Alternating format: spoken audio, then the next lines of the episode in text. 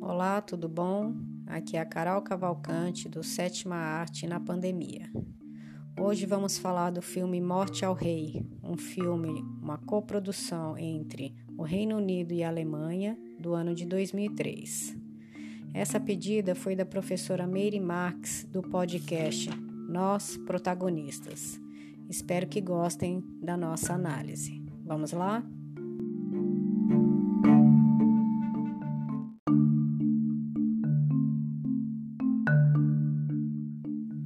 filme se passa no século 17, inicialmente no ano de 1645, quando a Inglaterra está em guerra civil.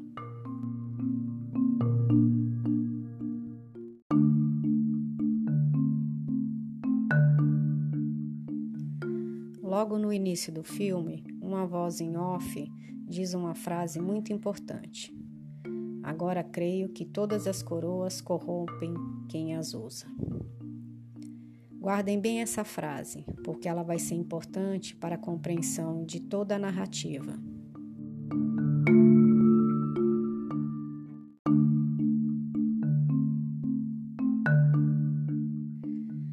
Esta guerra civil trava uma batalha contra o rei Carlos I, acusado de corrupção e de não cuidar de seu povo. A batalha é sangrenta, muitas pessoas morrem mas os objetivos são nobres: vida, liberdade, bem-estar para o povo, melhores condições de vida. Será?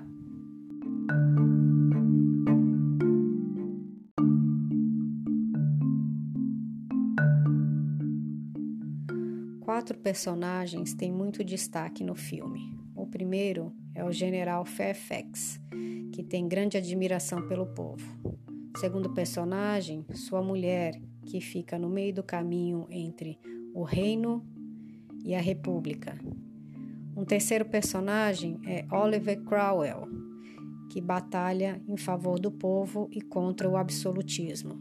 E por fim, como já dissemos antes, o próprio rei Carlos I, acusado de corrupção.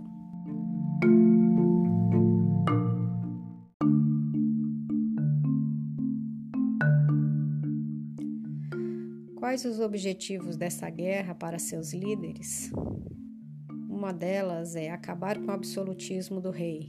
Outra, fazer reformas tributárias, pensar no livre comércio, reformas legais, garantias básicas para seu povo.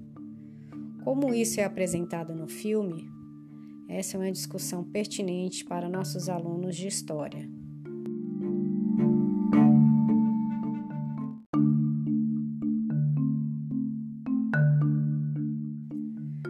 rei é o representante de Deus na terra e só ele pode escolhê-lo.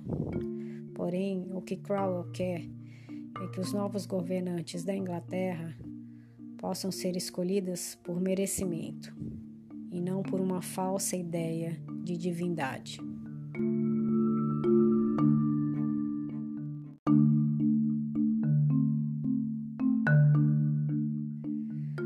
que vemos durante todo o filme é uma guerra de bastidores no parlamento inglês.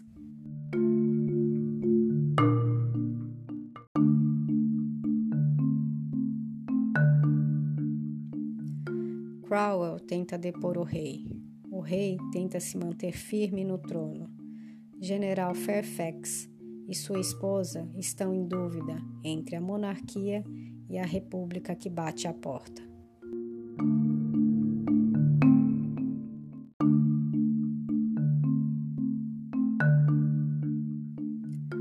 dia 27 de janeiro de 1649, o rei Carlos I é levado a julgamento, e a partir deste momento, o futuro da Inglaterra muda.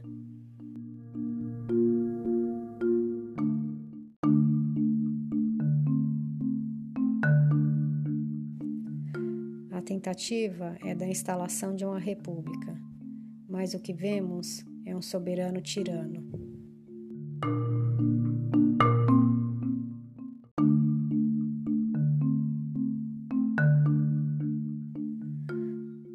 Se torna um líder cruel e violento com seu povo.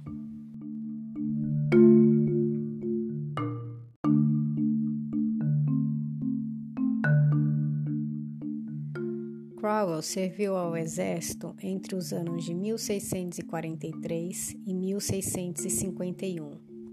Morreu aos 59 anos no ano de 1658 e trouxe uma grande mudança para a Europa. 120 anos após a Revolução de Cromwell, como ficou conhecida, o rei da França é deposto e a monarquia na Europa fica em xeque.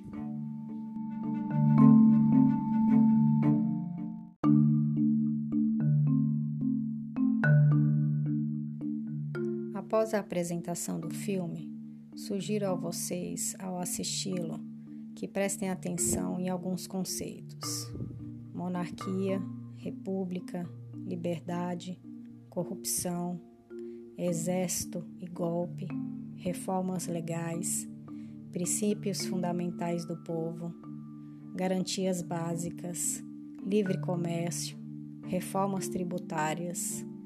E encerro lembrando a vocês o início do filme, daquela voz em off que dizia: Agora creio que todas as coroas corrompem quem as usa. Não há necessidade de ser rei e ter uma coroa na cabeça. Basta ter o poder em mãos para fazer o que bem se entende com o povo.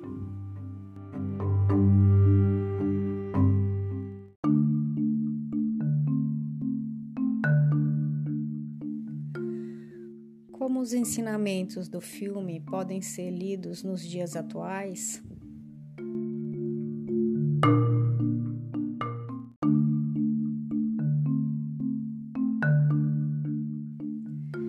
Deixo aqui essa reflexão para nossos alunos.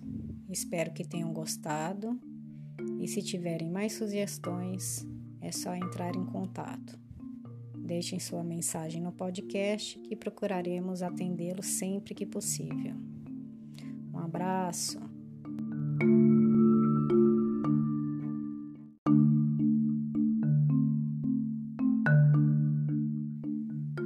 Aproveito para agradecer a professora Meire Marques e o seu podcast Nós Protagonistas. Até breve.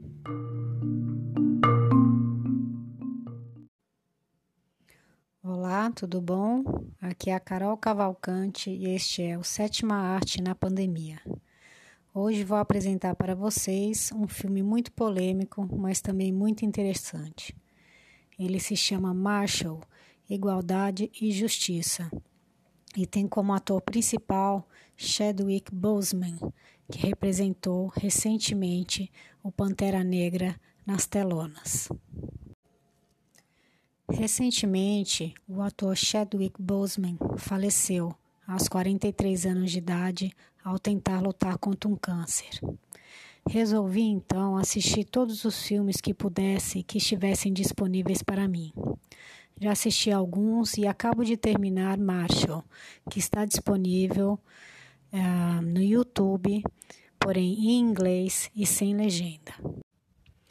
O filme acompanha um advogado negro que viaja pelos Estados Unidos da América defendendo seus irmãos de cor em julgamentos muitas vezes injustos.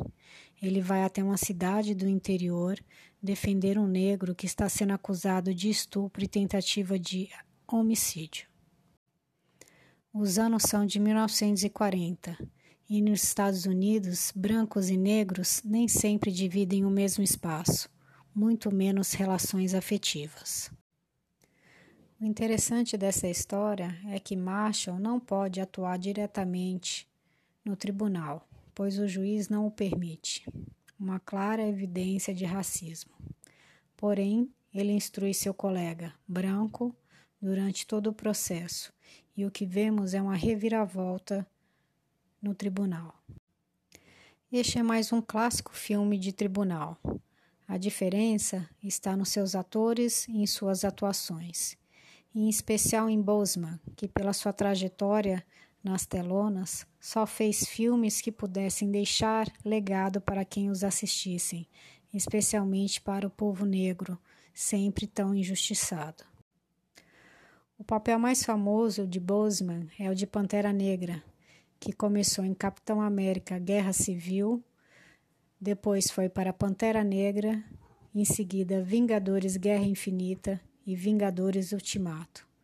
Porém, Boseman sempre fez filmes com temáticas fortes, onde o protagonismo negro se destacava.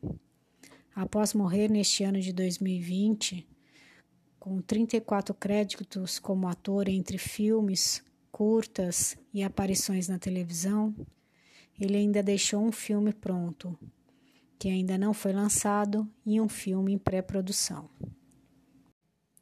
A temática do filme é bem clara: racismo, segregação racial. Podemos muito bem ver neste filme o que vem acontecendo hoje nos Estados Unidos da América, como também aqui no Brasil. Negros são mortos por pessoas brancas por serem negras apenas. Esta é a temática principal do filme. Mas o que mais nossos alunos podem aprender com Marshall? Por exemplo, a importância do protagonismo negro, não desistir de seus sonhos, são temáticas que podem ser exploradas em sala de aula.